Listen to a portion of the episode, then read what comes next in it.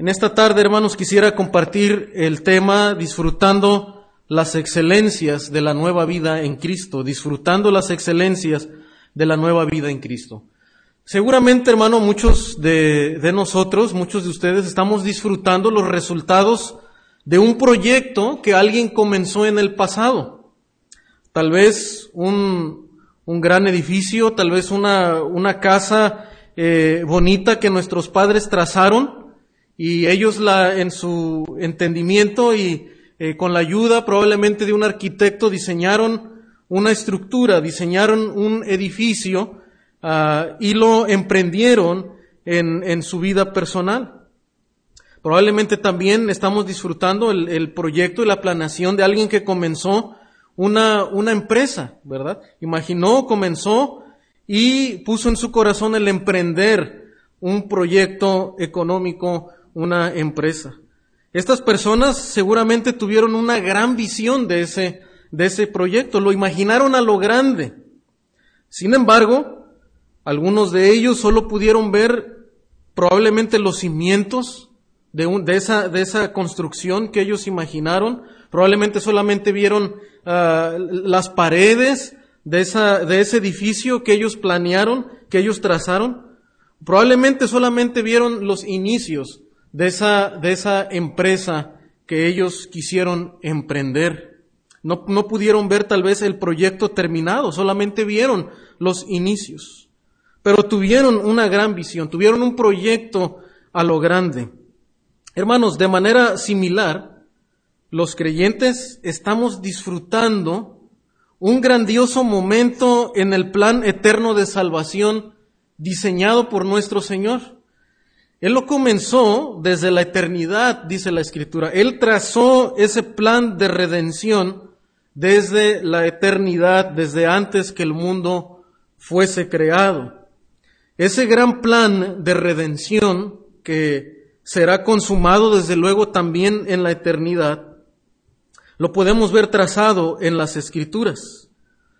En, en, en, la epístola de Pedro y en el pasaje que nosotros estamos considerando en los versículos 11 y 12, el apóstol Pedro nos enseña a dos grupos de seres que a la distancia, a lo lejos, pudieron contemplar y han podido contemplar este gran proyecto de redención que Dios diseñó.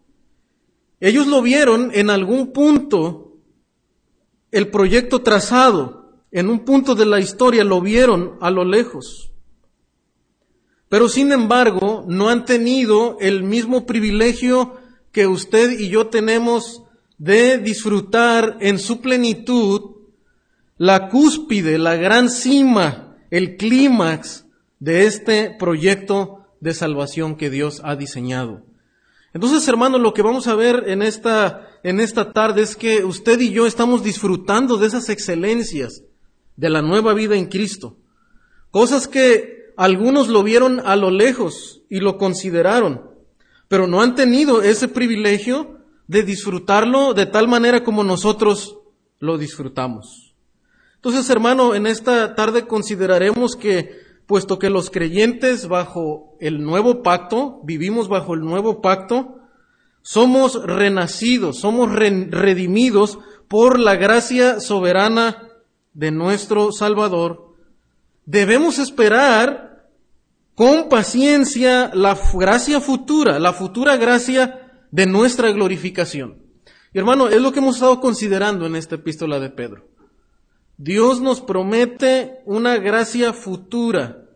Cuando Él regrese seremos redimidos de la presencia del pecado en nosotros y disfrutaremos de las bendiciones del reino celestial consumado de Dios. Y Pedro nos llama, hermanos, a, confiar, a esperar en esa glorificación, en ese momento de glorificación. Y en estos versículos ahora Pedro va a considerar, como he mencionado, a, a algunos grupos, a, estos, a este grupo de personas, de seres, que a lo lejos han considerado esta redención.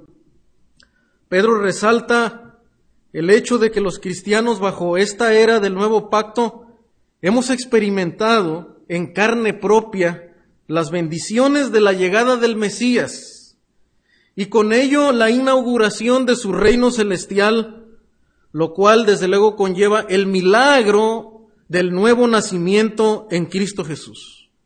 Nosotros en esta era, bajo el nuevo pacto, podemos experimentar el nuevo nacimiento en Cristo Jesús. Son las bendiciones de la llegada del Mesías, de la era mesiánica, el cual es posible por esa culminación de la obra redentora de Cristo a través de su resurrección, como Pedro ya lo ha mencionado. Recuerden el versículo 3 dice, bendito el Dios y Padre de nuestro Señor Jesucristo, que según su grande misericordia nos hizo renacer para una esperanza viva por la resurrección de Jesucristo de los muertos. Es por el hecho, por el evento de la resurrección, hermano, que usted y yo podemos disfrutar de las bendiciones de la nueva vida en Cristo. Y esto vamos a ver que no lo pudieron disfrutar en esa plenitud los apóstoles. Aunque ellos fueron salvos por poner su fe en el, en el Mesías venidero, sin embargo ellos hablaron, pronunciaron del nuevo pacto y de las bendiciones del nuevo pacto que usted y yo estamos disfrutando en esta era. Entonces el, apóstol Pedro nos menciona, hermano, estas tres razones por las cuales deberíamos regocijarnos, sentirnos dichosos, bendecidos por Dios, y por lo cual debemos ahora bendecir al Señor, adorar al Señor por los privilegios de la nueva vida que tenemos en Cristo Jesús. En primer lugar, hermanos, en primer lugar, los profetas se asombraron de tu salvación desde el pasado. Los profetas se asombraron de tu salvación desde el pasado. Noten cómo dice el, versículo 12. Ah, A esto se, se les reveló que no para sí mismos, sino para quién? Para nosotros administraban las cosas que ahora os son anunciadas, es decir, las cosas que, que nosotros hemos escuchado de, de, los, de los apóstoles, el Evangelio de salvación, la nueva vida en Cristo, eso fue anunciado por los profetas. En la última exposición veíamos que los profetas anunciaron los sufrimientos de Cristo y consideramos varios pasajes que nos hablan de cómo se cumplieron esos sufrimientos de Cristo. Pero estos profetas, hermanos, se, asombraron de esta era en la cual usted y yo podemos ahora disfrutar de la redención, de la nueva vida en Cristo. Pero ellos solamente nos sirvieron, lo anunciaron, lo administraron, lo profetizaron a la distancia, pero no lo pudieron disfrutar, experimentar como nosotros lo estamos experimentando. Se les reveló, dice, no para sí mismos, sino para nosotros, para quienes vivimos bajo esta nueva era del nuevo pacto. Es decir, hermano, los profetas hablaban primeramente a las personas de su propia época. Ellos advertían a, las personas de su propia época. Pero también había un elemento predictivo un elemento predictivo, algo que predecía lo que vendría en el futuro. Hablaban a la distancia, en el tiempo, hacia el futuro. Este elemento predictivo impregnaba los mensajes de los profetas y esta profecía predictiva ocupaba ciertos temas, como lo era el juicio que vendría en el futuro, la salvación que también vendría, el, reino de Dios y hablaban también del Mesías y de el reino mesiánico. Entonces, hermanos, los profetas ya hablaron de esta época en la que el Mesías no solamente sufriría, sino que también traería glorias con él. Traería la, inauguración, el inicio de las bendiciones del, del nuevo pacto, el nuevo nacimiento que usted y yo ahora disfrutamos por la resurrección de Jesucristo. Hermano, y los profetas a la distancia, hacia el futuro, se impresionaron de las glorias de la salvación de la era mesiánica. Los profetas se asombraron desde, desde el pasado. Dice Hebreos 11:13 también hablando de, de todos este grupo de profetas y aún de los patriarcas como Abraham, Moisés. Dice Hebreos 11:13, todos estos murieron en fe, miraron, ¿verdad?, con confianza hacia lo lejos, creyendo en las promesas de Dios, pero sin haber recibido las promesas. Pero habiéndolas visto y aceptado con gusto desde lejos, confesando que eran extranjeros y peregrinos sobre la tierra. Mira hermano, cómo dice el autor de Hebreos, que ellos no las pudieron uh, recibir, ellos no pudieron uh, experimentarlas, estas promesas. Abraham, por ejemplo, él no vio la tierra prometida, la vieron desde lejos, vieron también la promesa de un Mesías, de un Redentor que salvaría a la humanidad. Y dice la escritura que lo vieron de lejos, lo aceptaron con gusto, creyeron a la promesa de Dios, se regocijaron con fe en las promesas de Dios. Pero sin embargo entendieron que eran extranjeros, dice, y peregrinos sobre la tierra. Ellos miraron, dice, aún, no solamente a una tierra física, ¿verdad? Sino vieron aquella Jerusalén celestial. Hermanos, Tal vez una manera en la que pudiéramos ilustrar, ¿verdad? Como al principio decíamos, una persona que comienza un proyecto, que tiene una visión de una construcción o de una empresa y puede ver solamente los cimientos de, los, de el inicio de este proyecto. Pero sin embargo, tal vez en otra época, los hijos de, esta, de este emprendedor de, de, o de este arquitecto pueden ver una parte del proyecto. Probablemente ven eh, los muros terminados, probablemente ven la construcción terminada, pero tal vez no todo lo, lo glorioso que tendría que ver con esa construcción. Probablemente pueden ver el avance de, de una empresa, pero no pueden ver todo. Los profetas, hermano, a la distancia, pudieron ver, por así decirlo, eh, el, el, el, pico, ¿verdad? Eh, de, esa, de ese gran proyecto, vieron el clímax de ese gran proyecto. Aunque ellos no pudieron uh, disfrutarlo, no lo pudieron palpar en esa manera. Entonces, los profetas, hermano, vieron la cima del plan eterno de redención, lo cual nosotros ahora podemos considerar en el pasado al ver al Mesías crucificado, al, al, al saber del, del hecho histórico, histórico de la resurrección, nosotros estamos disfrutando ya ese momento de la historia de la salvación. Pero los profetas lo vieron a lo lejos, vieron, vieron esa, esa cima del gran plan de redención, lo que usted y yo ahora estamos disfrutando. Y Pedro dice, ellos se les reveló no para sí, sino para nosotros. Es como aquel eh, arquitecto, como aquel gran em emprendedor, ¿verdad? Lo inició, pero ahora nosotros lo estamos disfrutando de esas bendiciones. Los profetas lo vieron, lo profetizaron, pero nosotros lo estamos disfrutando el punto número dos, hermano, no solamente eh, los, los, profetas anunciaron esa, esa salvación hacia el futuro, pero los apóstoles nos predicaron el fundamento de la salvación. Note la siguiente frase del texto, dice, administraban las cosas que ahora os son anunciadas. ¿Por quiénes? Por los que os han predicado el Evangelio.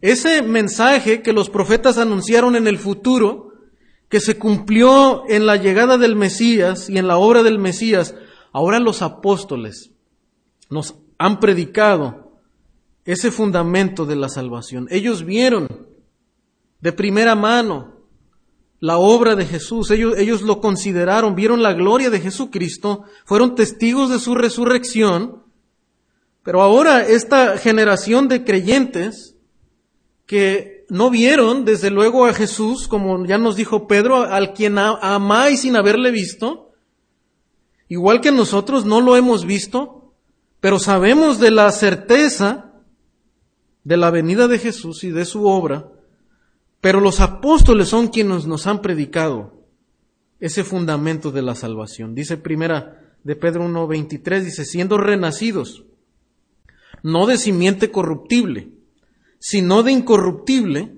por la palabra de Dios que vive y permanece para siempre, mas la palabra del Señor permanece para siempre y esta es la palabra que por el Evangelio os ha sido anunciada. Dice que os han predicado el Evangelio por el Espíritu Santo.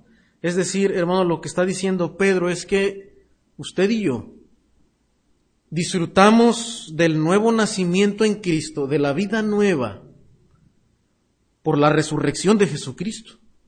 El mensaje que los profetas de antaño anunciaron, pero el mensaje que ahora los santos apóstoles de Dios nos predicaron a nosotros.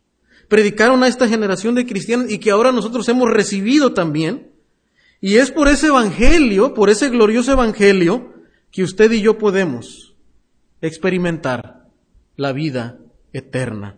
Es decir, hermano, la salvación únicamente puede darse a cabo por la predicación del Evangelio. No hay salvación, no hay vida nueva sin la predicación del Evangelio, de la palabra de Dios y de la obra del Espíritu Santo, porque dice que ellos fueron Ah, dirigidos, predicaron el Evangelio por el Espíritu Santo enviado desde el cielo. ¿verdad? Esto nos recuerda a ese evento también histórico de Pentecostés.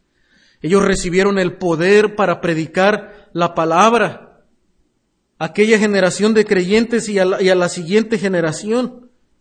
Y ahora nos ha llegado a nosotros, quienes también somos salvos por esa predicación del Evangelio.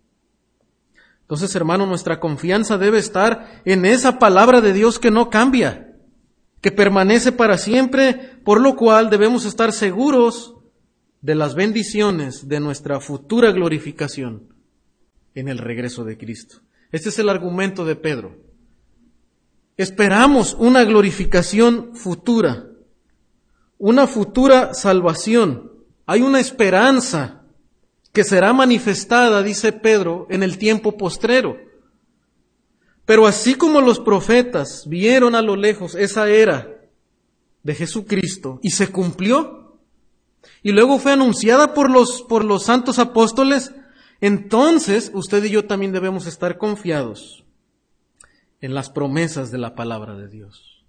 Y no debemos vacilar, y no debemos dudar de las promesas de Dios porque están garantizadas por los profetas del Antiguo Testamento, por los apóstoles que nos han anunciado la palabra de Dios.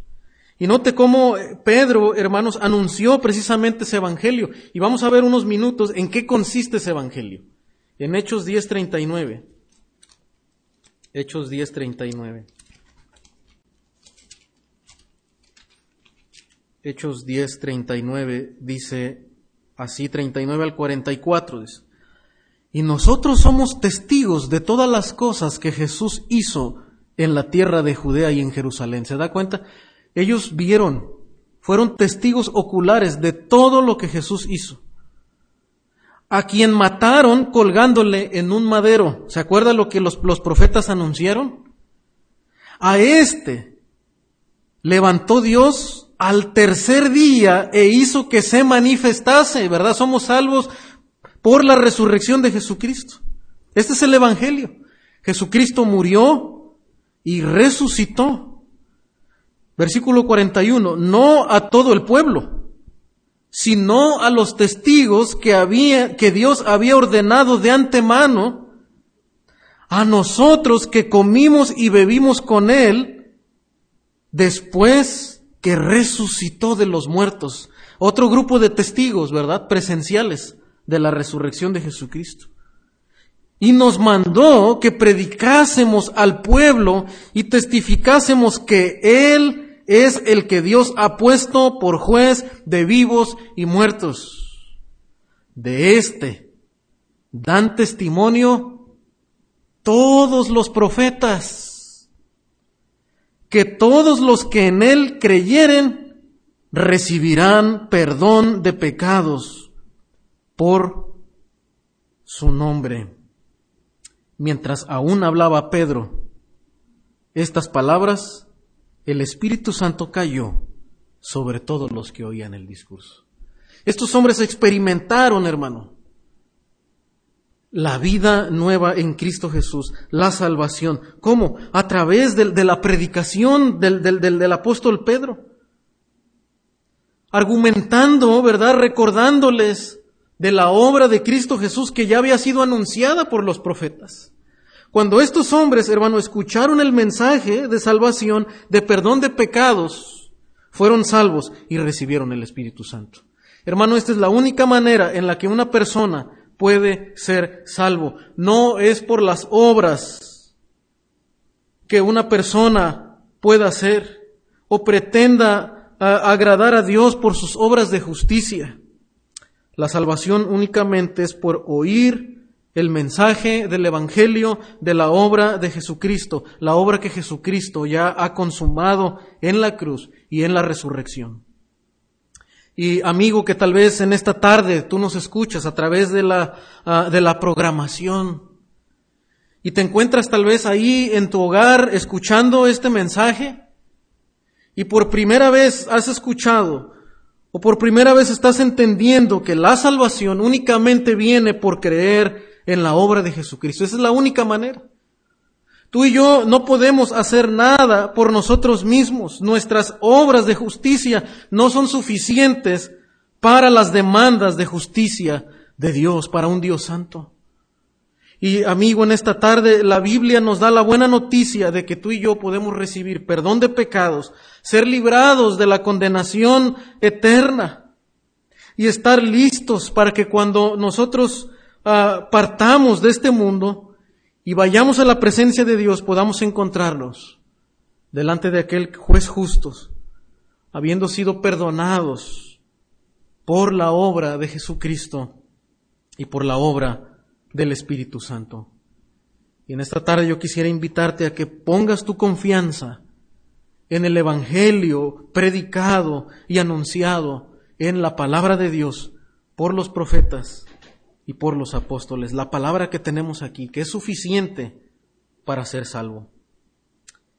En tercer lugar, quisiéramos ver al siguiente grupo de seres que, como dije al principio, han podido contemplar la obra de salvación, el plan eterno de redención, pero no han podido palparlo, no han podido experimentarlo a la manera de nosotros. Los profetas lo contemplaron a lo lejos, al futuro. Pero note ahora, hermano, hay otro grupo de seres que lo han contemplado desde el cielo. Y este es el tercer punto. Los ángeles se asombraron de tu salvación desde el cielo.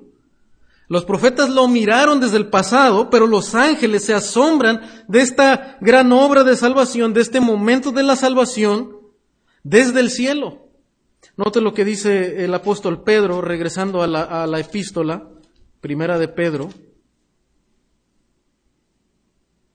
Dice, por el Espíritu Santo enviado desde el cielo, cosas en las cuales anhelan mirar los ángeles, anhelan mirar los ángeles. Hermano, y, observe la gloria del Evangelio que aún los ángeles disfrutan al verlos redimidos, convirtiéndose al Señor. Estos seres espirituales, estos seres angelicales que aún, ¿verdad? Dice la Escritura que están en la presencia de Dios. Se deleitan en mirar esa gran obra de redención llevada en los seres humanos que vienen al arrepentimiento.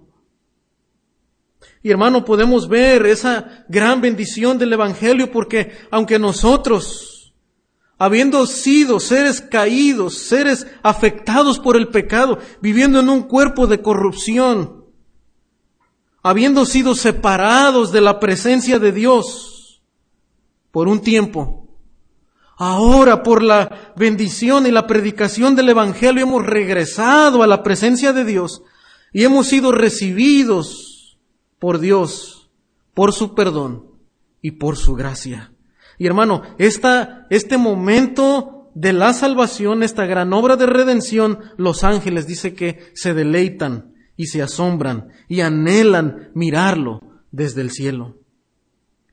Dice Primera de Pedro 1.23, dice, uh, perdón, dice Lucas 2.13 al 14. Y repentinamente apareció con el ángel una multitud de las huestes celestiales que alababan a Dios y decían, gloria a Dios en las alturas y en la tierra paz, buena voluntad para con los hombres.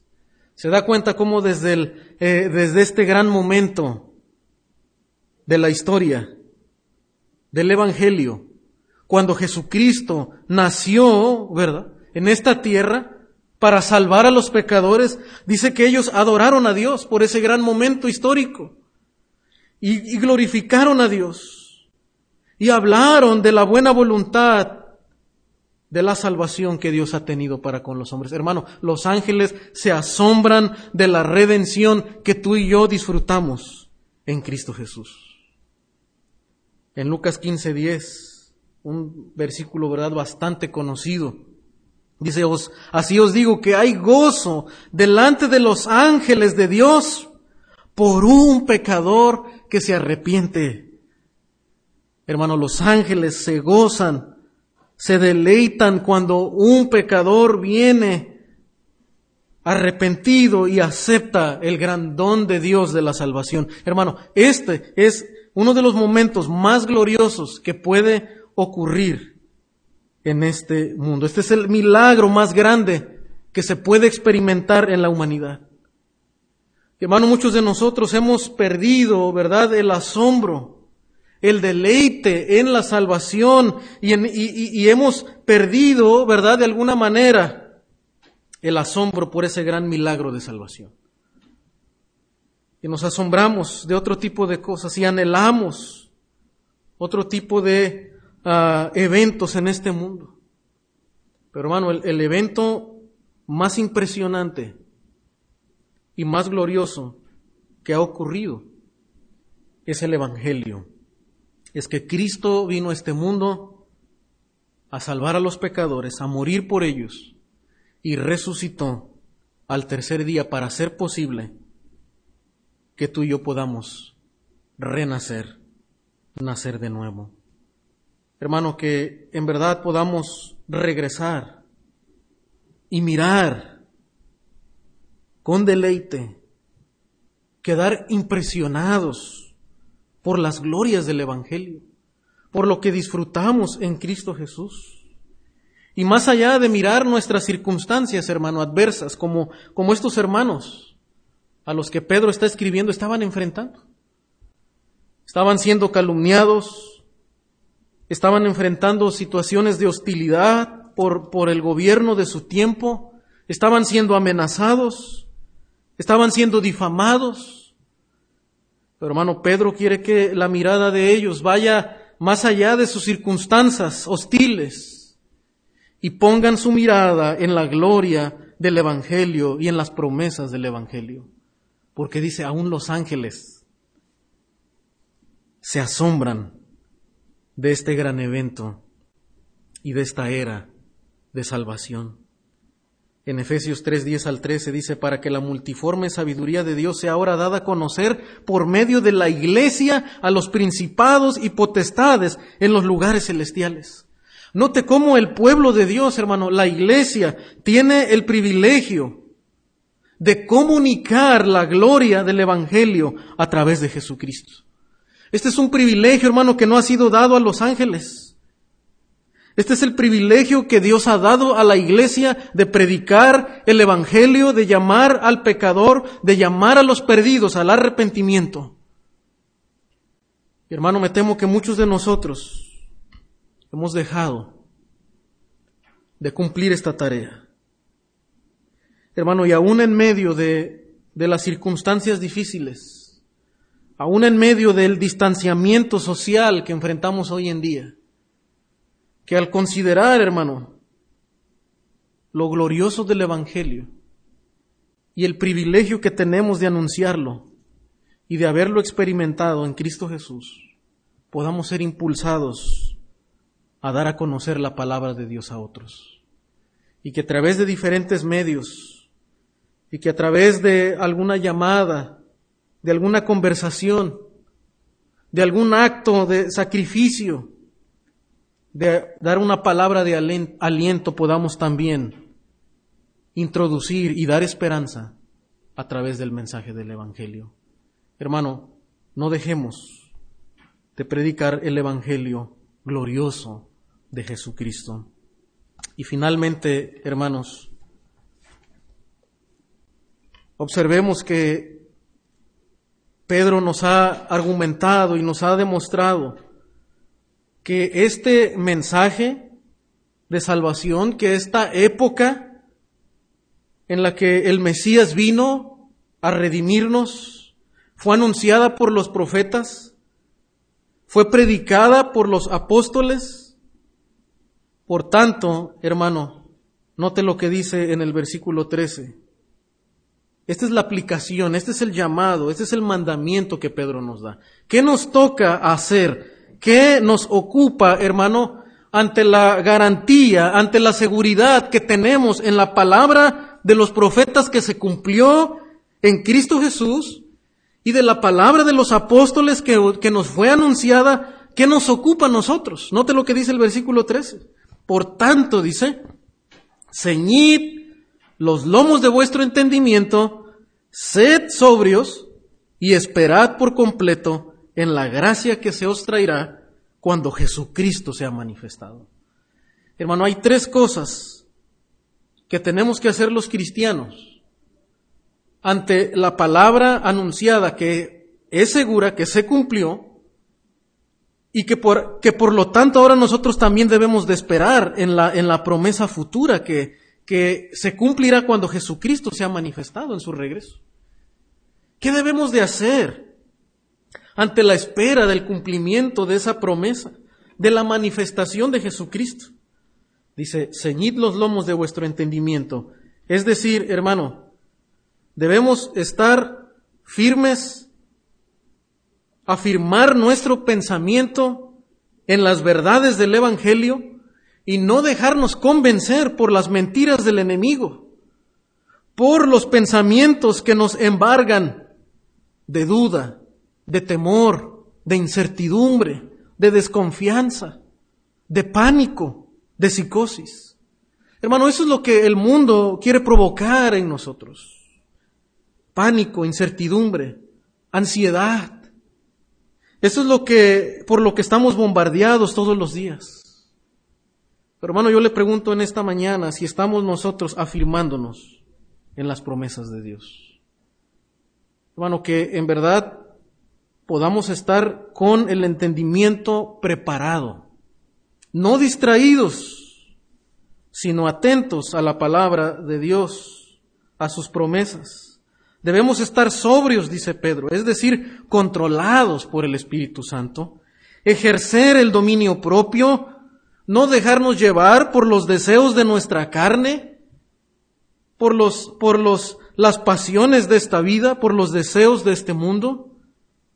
Y finalmente dice Pedro, debemos estar esperando con paciencia la salvación final, cuando el Señor finalmente nos dé cuerpos celestiales, libres de la presencia del pecado en el día de Jesucristo.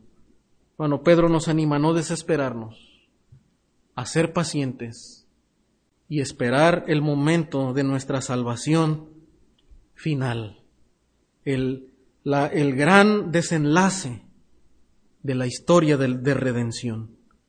Usted y yo ya estamos disfrutando del clímax, ese gran proyecto, como dijimos al principio, que comenzó en la eternidad y nosotros estamos ahí en ese, en ese clímax de la salvación, disfrutando los beneficios. Somos como, como ese hijo, ¿verdad?, que está disfrutando los beneficios de aquella gran empresa que su padre inició. Pero hermano, no ha terminado todo. Aún hay un reino por venir. Hay un futuro de, de gloria en la presencia de Dios. Y nosotros debemos de esperar con paciencia la culminación de la gran historia de salvación, en la cual entraremos cuando Jesucristo sea manifestado. Hermano, esperemos con paciencia, confiemos en el Señor y tengamos nuestro entendimiento firme en la palabra de Dios.